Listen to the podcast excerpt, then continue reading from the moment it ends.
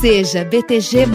Baixe o app e inove seu jeito de usar banco. Estadão Notícias. Nós experimentamos, ao longo desses dois anos e meio, muitas contestações sobre as medidas que eh, foram tomadas ou medidas que foram planejadas. Uma tentativa de dar a essas medidas um caráter de desrespeito à legislação ou desrespeito à Constituição, o que não é absolutamente verdade. Eu entendo que uh, o Brasil, ao longo desse ano e no ano que vem, precisa ter uma união muito forte de interesses e de anseios e de esforços, e para que isso se faça da maneira mais serena possível, eu fiz, uh, apresentei ao senhor presidente o meu pedido de exoneração, que foi atendido.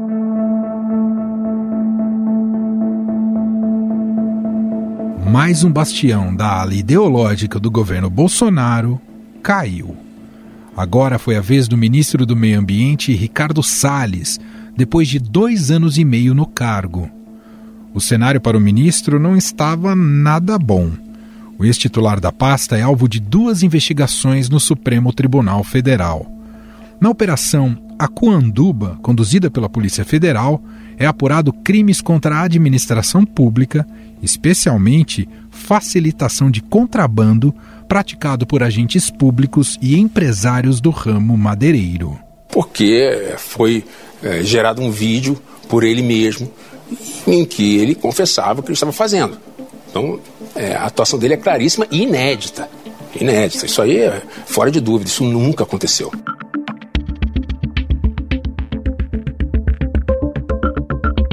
E a Operação Androantos, que investiga a prática de dificultar a fiscalização ambiental em favor da extração ilegal de madeira. A operação, que corria nas justiças do Pará e do Amazonas, foi suspensa em junho a pedido da PF para decidir se as investigações vão continuar em primeira instância ou passarão para o STF. Mais de 10 servidores do Ministério do Meio Ambiente e do IBAMA foram afastados pela operação, entre eles o presidente da autarquia, Eduardo Bin. Salles foi alvo de mandados de busca e apreensão e teve seus sigilos bancário e fiscais quebrados. A situação piorou com a substituição de mais um delegado da Polícia Federal que participava das investigações a seu respeito. Não só o ministro, como todos os demais que foram citados e foram, foram é, incluídos nessa investigação, estiveram sempre à disposição para esclarecer quaisquer questões. O Ministério do Meio Ambiente, desde o início da gestão, atua sempre com bom senso, respeito às leis, respeito ao devido processo legal.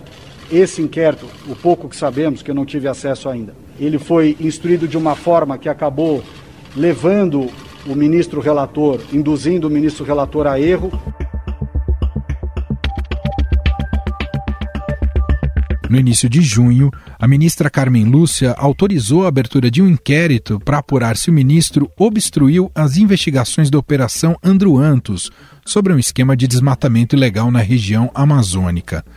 Mesmo com todas essas acusações, o presidente Jair Bolsonaro continuava defendendo Ricardo Salles, inclusive com elogios públicos. O ministro Ricardo Salles, um excepcional ministro, né? mas as dificuldades que ele tem junto a setores aparelhados do Ministério Público, né? os xiitas ambientais, né? e as dificuldades são enormes.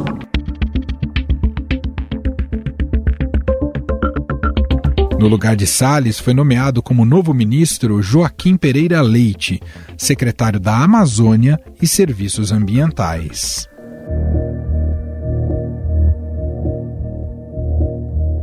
Para ambientalistas em geral, Ricardo Salles não era a pessoa adequada para a pasta do meio ambiente, mas se alinhava com o programa de governo de Jair Bolsonaro, que vem extinguindo ou enxugando órgãos e conselhos reguladores e fiscalizadores. Seriam canceladas as multas aplicadas contra queimadas e desmatamentos e tornadas legais as invasões de terras ocorridas antes de julho de 2008.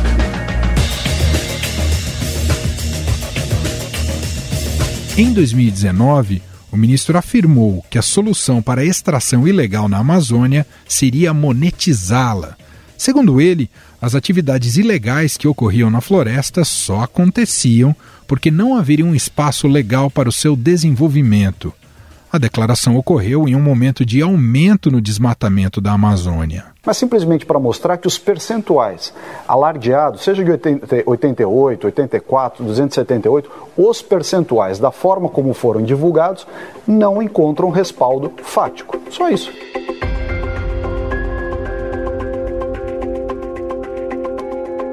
Durante as queimadas no Pantanal em 2020, Salles sugeriu que um aumento na criação de gado poderia combater o fogo por, segundo ele, reduzir a matéria orgânica.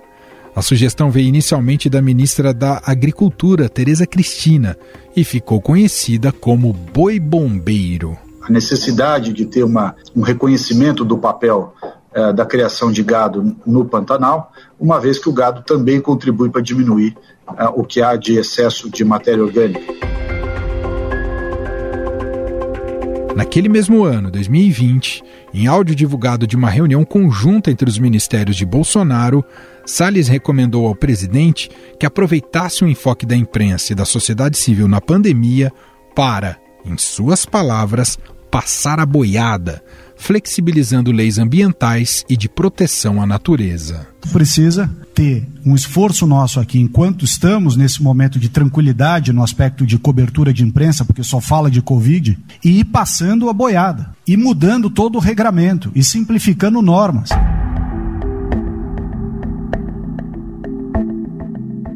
Ainda em outubro do ano passado, Salles iniciou uma briga com a ala militar ao chamar o então ministro da Secretaria de Governo, Luiz Eduardo Ramos, de Maria Fofoca por supostos vazamentos à imprensa. Salles pediu desculpas por ter chamado o ministro Luiz Eduardo Ramos de Maria Fofoca. Ele escreveu, abre aspas, Conversei com o ministro Ramos, apresentei minhas desculpas pelo excesso e colocamos um ponto final nisso, fecha aspas. Na mesma época, Salles também teve conflitos com o ex-presidente da Câmara dos Deputados, Rodrigo Maia, nas redes sociais. O deputado criticou o ministro no Twitter, que respondeu chamando o parlamentar de nhonho. O comentário foi em resposta à afirmação de Rodrigo Maia de que ele, Salles, não satisfeito em destruir o meio ambiente do Brasil, agora resolveu destruir o próprio governo.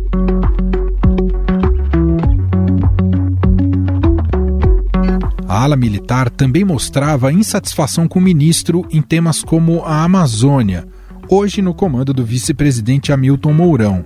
Em setembro, Mourão havia criticado a ameaça de Salles de paralisar o combate ao desmatamento, alegando falta de verbas. A ausência do ministério mais importante que não compareceu à reunião hoje nem mandou representante, que é o Ministério do Meio Ambiente. Lamento profundamente não mandar representante, não comparecer, muito menos dar qualquer tipo de desculpa, vamos dizer assim.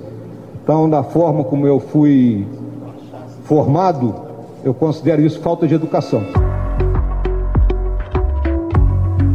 Em 15 segundos voltamos e vamos fazer um balanço sobre a passagem de Salles no Ministério do Meio Ambiente e também vamos falar sobre o futuro da pasta.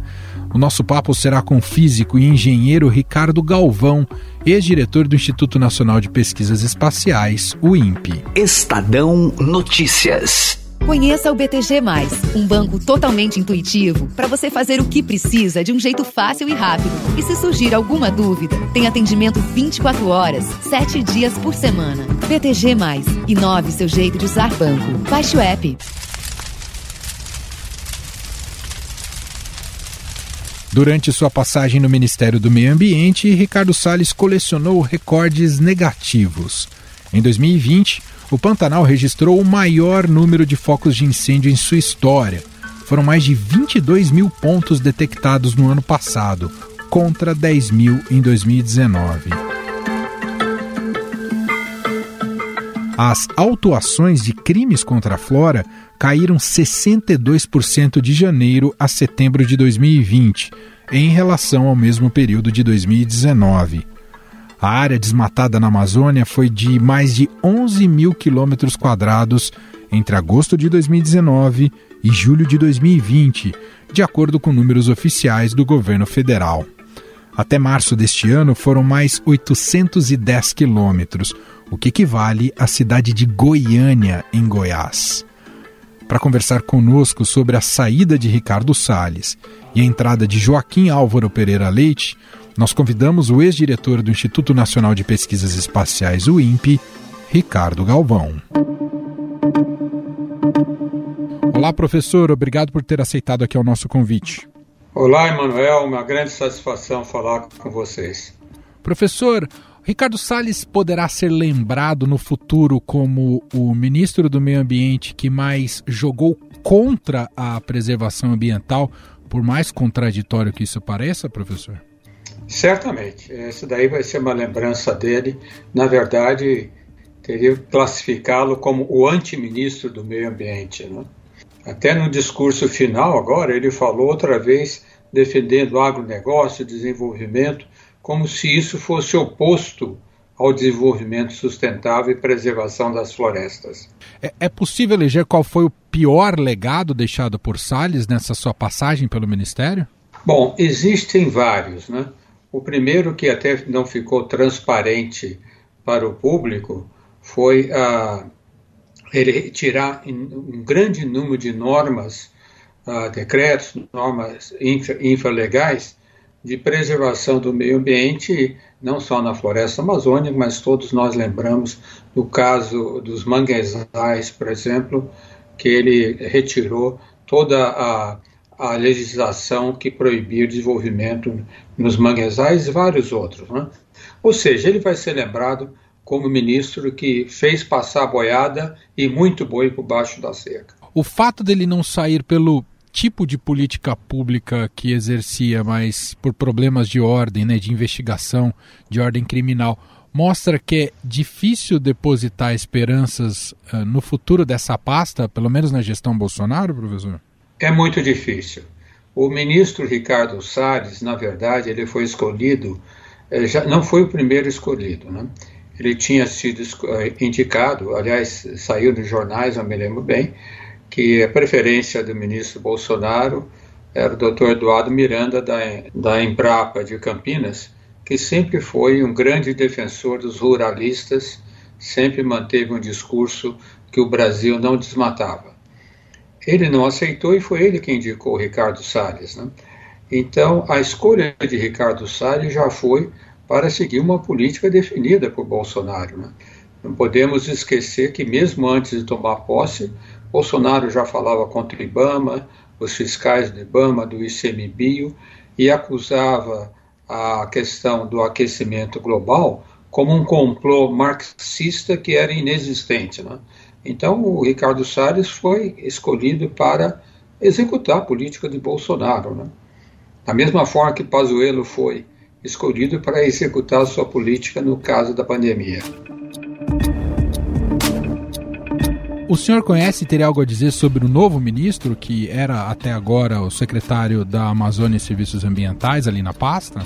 Ele é pouco conhecido. Né? Nós sabemos que durante cerca de 20 anos, segundo o seu próprio currículo, né, ele eh, trabalhou na sociedade rural brasileira. Né? Não que eu seja contrário a todos os ruralistas, existem pessoas na atividade rural que o fazem tá, preocupados com a preservação do meio ambiente. Mas a sociedade rural brasileira é a que sempre apoiou o Salles. Inclusive no episódio de Passar Boiadas foi quem publicou um manifesto o apoiando. Né? Eu sei que ele uh, trabalhou no, dentro do Ministério do Meio Ambiente na questão de pagamento aos agricultores por serviços ambientais. Essa foi a atividade dele. Mas o pensamento, a ideologia dele, eu não conheço e não creio que seja muito conhecida mesmo que se sabe é que ele é uma pessoa menos agressiva, não? mais fácil de manter um diálogo. Uhum. Professor, é possível dimensionar o quanto regredimos na política ambiental no Brasil nessa gestão Salles? A gente fala muito quando é, analisa, por exemplo, a pasta da educação, que são sempre resultados muito conquistados muito a longo prazo, né? E qualquer interrupção, isso daí pode significar um prejuízo para muito tempo e uma reconstrução muito demorada. Isso se reflete também na pasta de meio ambiente com o que ocorreu ao longo dessa gestão Salles? Fortemente. Né? Uh, primeiro, temos uh, a evidência inequívoca né, do aumento substancial no desmatamento da Amazônia e outros uh, biomas brasileiros, mas principalmente na Amazônia, já vinha, é verdade, crescendo desde o governo Dilma Rousseff, mas teve um aumento substancial na gestão Salles, né? inclusive incentivado por um discurso do próprio presidente e do ministro. Né? Temos uh, outras questões que são extremamente preocupantes. Por exemplo, talvez a sociedade não tenha se dado conta, né? ele e, a, infelizmente, a ministra da Agricultura também, né? Uh, retiraram o decreto que proibia, por exemplo, a plantação de cana-de-açúcar na Amazônia e no Pantanal. Né? Uma atividade que é sabida que não é muito boa economicamente e causa vários prejuízos. Né? Mas e principal uh, uh, dano que causou uh, o ministro Ricardo Salles ao Brasil foi na reputação internacional. Até antes desse governo, o protagonismo do Brasil na questão ambiental era enorme do ponto de vista internacional. Eu dei a semana passada dei uma palestra uma escola secundária em Nova York, né? E eles mesmos, os alunos, citaram que eles reconheciam o Brasil no passado como um, um país protetor das florestas tropicais, né? Tudo isso foi perdido na gestão Salles. É terrível. Quer dizer, ele destruiu completamente o protagonismo e a boa reputação que tinha o Brasil na questão ambiental desde o evento no Rio de Janeiro no início da década de 90 a reconstrução desse tipo de política que a gente já teve um protagonismo melhor, é, essa, essa reconstrução tende a ser lenta, né, professor? É, isso é lento, nós teremos que comprovar. Né? É claro que nós teremos eleições no ano que vem e uma mudança drástica de governo já vai trazer esperanças. Nós vemos, por exemplo, o um exemplo claro nos Estados Unidos. Né? Trump tinha uma política parecida com Bolsonaro, na verdade, o Bolsonaro copiava. O Trump, por exemplo, né, uhum. ele regrediu em quase 150 decretos e uh, normas com relação ao meio ambiente nos Estados Unidos. O presidente Bolsonaro, com Ricardo Salles, retiraram cerca de 54 dessas normas, desculpe, 57 dessas normas. Não? Mas nos Estados Unidos, a própria eleição do presidente Biden já trouxe um monte de esperança e o presidente Biden atuou imediatamente na questão ambiental, né? colocando dinheiro, nomeando cientistas de altíssimo nível para essa questão, e isso trouxe um novo alento, uma respeitabilidade no mundo. Eu espero que no Brasil ocorra isso também no próximo ano. Será difícil também, professor, ao longo dos próximos anos, reconstituir esse legado, digamos, simbólico, visto que foi um ministro, assim como o presidente, né, que exerceu uma narrativa não só negacionista, mas muito tóxica e muito agressiva a, a, em relação às pautas do meio ambiente. O senhor mesmo né, foi acusado pelo presidente de estar a, a serviço de alguma ONG. É, restituir alguma credibilidade diante de uma propaganda tão negativa é algo que também deve demorar tempo aqui no país, professor? E esse é um legado triste que o Salles também deixa? Esse é um legado muito triste. Aliás, eu gostei muito da, da palavra tóxica que utilizaste, que é bastante correta. Né? Eles tiveram uma ação tóxica com relação ao meio ambiente. Mas veja, Manuel, uh, no Brasil existe toda uma comunidade, não só de cientistas, né, mas da própria organização civil.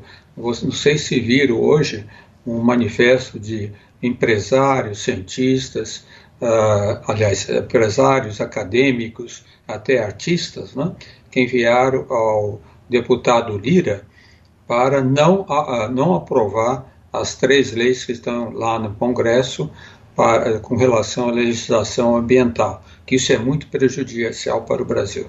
Então, existe na sociedade brasileira agora, inclusive no meio empresarial, inclusive grande parte do que eu chamo bom agronegócios, entre aspas, né?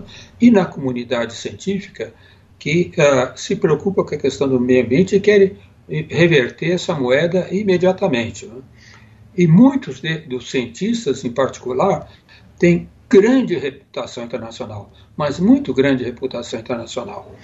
e eles são respeitadíssimos. Então, se entrar um novo governo e começar a atuar de uma forma proativa em defesa do meio ambiente e do desenvolvimento sustentável, eu tenho a impressão que o reconhecimento internacional pode vir rapidamente. Em outra medida, o que o senhor está dizendo é que, a despeito das políticas públicas governamentais, a sociedade civil brasileira nessa área está mais preparada do que nunca, professor? Eu não sei do que nunca, mas uh, uh, muito mais, mais preparada do que era no passado.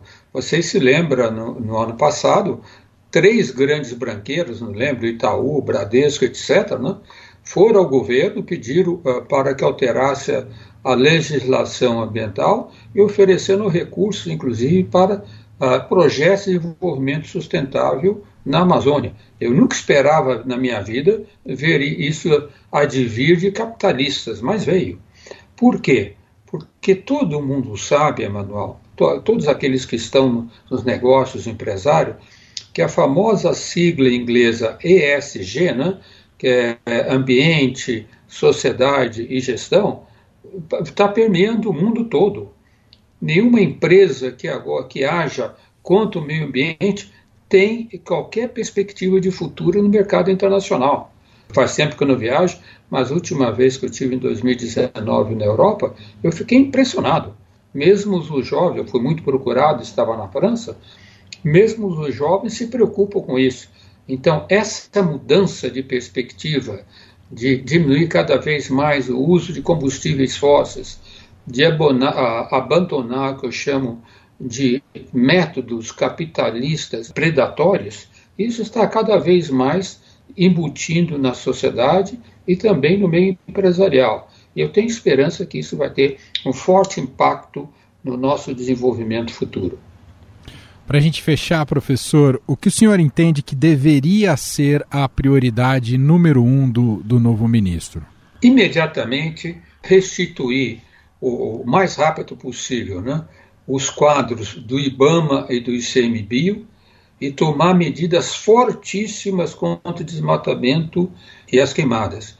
Porque a, a, o desmatamento na Amazônia né, ocorre na temporada seca e tá, vocês viram que nos três últimos meses teve um aumento substancial. Não tenho dúvida que as queimadas vêm aí e vão ser terríveis. Vão destruir fortemente a reputação brasileira mais do que no ano passado se próprio, esse ministro não atuar fortemente, esquece todas as outras coisas que estão fazendo, de pagamento por, uh, por preservação, tudo isso, haja, vá à Amazônia, contrata, consiga recursos. O governo tem que aportar recursos extras, inclusive para contratos temporários, para ação imediata de controle desse desmatamento e das queimadas que estão a vir. Muito bem, eu agradeço o físico e engenheiro Ricardo Galvão, foi diretor do INPE entre os anos de 2016 e 2019, é professor do curso de Física da USP, Universidade de São Paulo. Professor, mais uma vez te agradeço aqui pela gentileza de atender aqui a nossa reportagem. Um abraço, professor. Um abraço e obrigado pelo convite. E este foi o Estadão Notícias de hoje, quinta-feira, 24 de junho de 2021. Estadão Notícias.